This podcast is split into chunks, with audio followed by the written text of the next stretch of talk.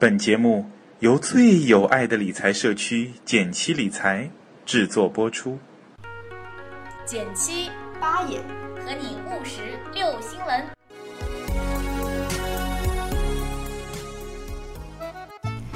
你拍一，我拍一，简七出了 APP，你拍二，我拍二，学习理财在一块儿。你拍三，我拍三，还拍什么呀？赶紧去下载呀！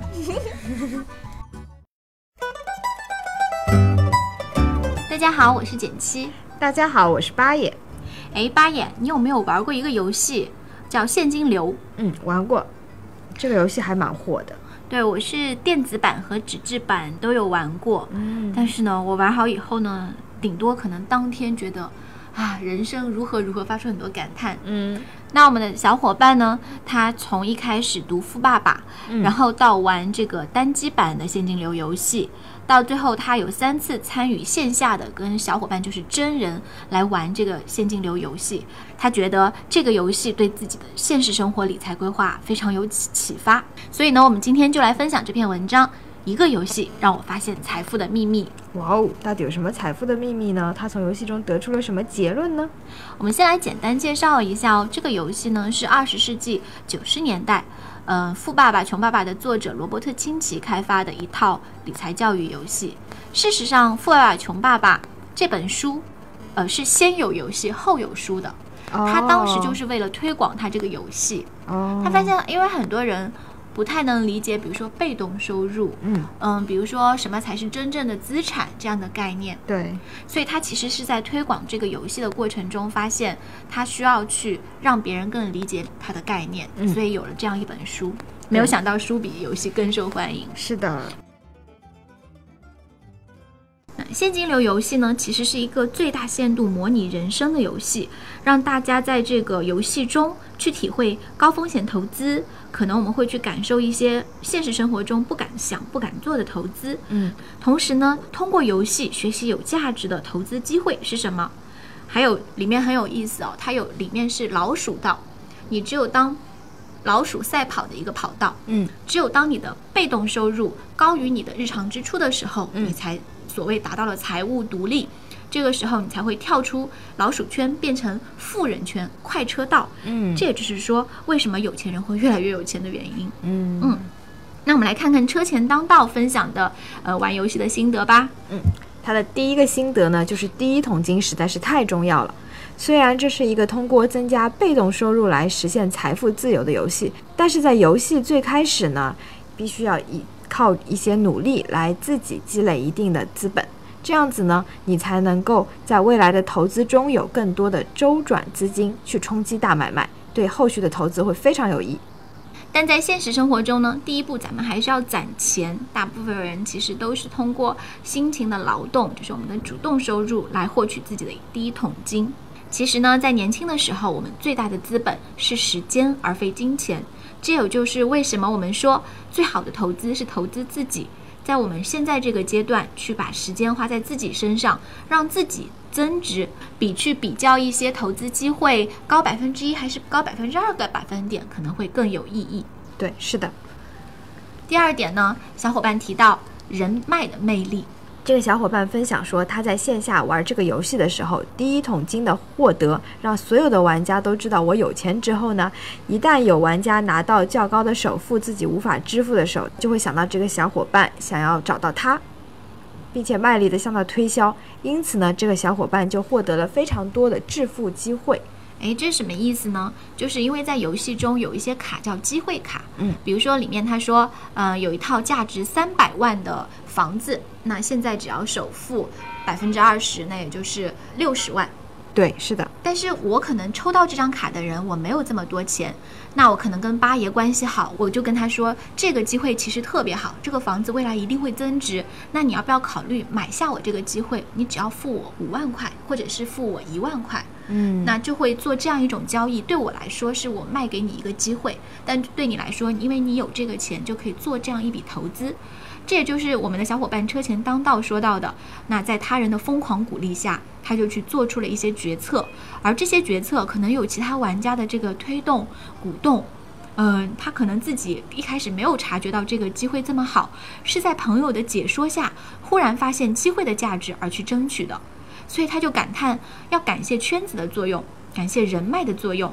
但是转念一想，小伙伴也说，把机会卖给我，并不是因为嗯白送给我，或者觉得我们特别熟，而是因为他知道，如果八爷买我这张机会卡的话，他会支付给我一笔手续费。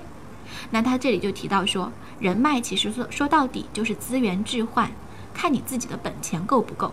否则的话，这个人脉看上去就只是热热闹闹而已。前段时间就有一篇帖子特别火嘛，就说你的人脉真的有你想象中那么牛吗？他说《社交红利》这本书中有说到，收益等于信息乘以关系链乘以互动，所以人脉红利就应该是自身实力乘以关系链乘以互动效应。提高自身实力是非常非常重要的一件事情。嗯，不过我觉得这个有一点很有意思，就是他说他以前是一个相对保守的人，但在这个游戏中呢，他就体会了一把风险的感觉，而且在这个风险中，他也发现风险中是有机会的。所以说，这个游戏也能让我们做很多现实社会中不敢尝试的事情，得到一些别样的道理。嗯，接下来呢，他说他觉得生活中必须要有安全垫，太重要了。对他有一个感觉是，他在这个游戏中都非常好运，运气非常重要。在整个游戏中，他并没有抽到过走到失业的那一个格子里，所以他整个游戏中呢就没有太大的风险。但是他回过头来想，生活中就不一定人人都有这么多好的运气，那我们该怎么办呢？嗯，我玩这个游戏的时候跟他的感想恰恰相反。嗯，我记得我第一次玩这个游戏的时候，抽到了三次生孩子。嗯。呃，两次失业，最后就导致我破产出局。嗯，那我觉得很有意思，就是我之前没有想过，原来生孩子会给整个人生都带来很大的改变，因为它意味着你每一节，我们说游戏分解嘛，嗯，每一节你的成本都会大幅度的上升。嗯，而在嗯失业的这个过程中，每当要去结算的时候，你都是只有支出没有收入，所以真的是很模拟人生。想想说，你真的准备好了钱去面对如果发生失业、嗯，换行、跳槽这样的行为的时候，你真的准备好了吗？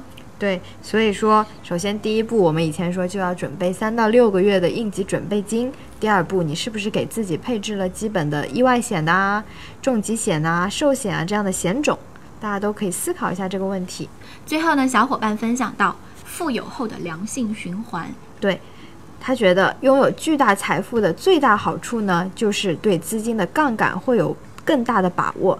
丧失财产之后，也更加容易东山再起。他说，这个就可能是富人可以调用资本、资本金，比别的老鼠在那个慢车道中团团转好得多的方法。对，呃，所以这个游戏大家可以去玩一玩，就是我刚才说的，它里面有个圈，外面有个圈。所以小伙伴说，如果你已经跑到外面这一圈来以后，嗯，就算你丧失所有的财产以后，因为，呃，我规则可能记得不是很清楚了，嗯，但是它就是在富人圈的时候，你就算是现在。一分钱都没有，但是你要重新再获得一百万、两百万、三百万，都会变得很容易。嗯，因为有大量的好的机会在那个圈圈上面。对，我觉得可能就是你前期机会啊，包括小伙伴说的人脉啊，整一个东西的积累，到富人圈的这个层次上，你才可能会感觉到原来杠杆的作用有那么大。对啊，就很多人都说第一个一百万是最难挣的，是的，但是到了后面就是滚雪球的这个。感觉了，对，最开始这个雪球可能要辛辛苦苦的靠自己努力来转，之后呢就会越滚越大，越滚越快。嗯，我觉得小伙伴们都可以到论坛上来发个帖子，看看有没有跟你是同城的，大家约一约来玩玩这个好玩的游戏。嗯，然后一起来写一写，玩好以后你们有什么样的心得和感想？嗯，包括没有办法在线下玩的小伙伴呢，也可以来论坛搜索 Deep 的一个关于现金流的帖子，搜“现金流”三个字就可以了。有电脑版的游戏可以下载来自己玩。对，下载好以后安装在电脑里，然后呃，你可以一个人玩，也可以两个人，然后它都会有那个电脑的角色来陪你们玩。嗯，是的。好啦，那我们今天的节目就到这里啦，拜拜，拜拜。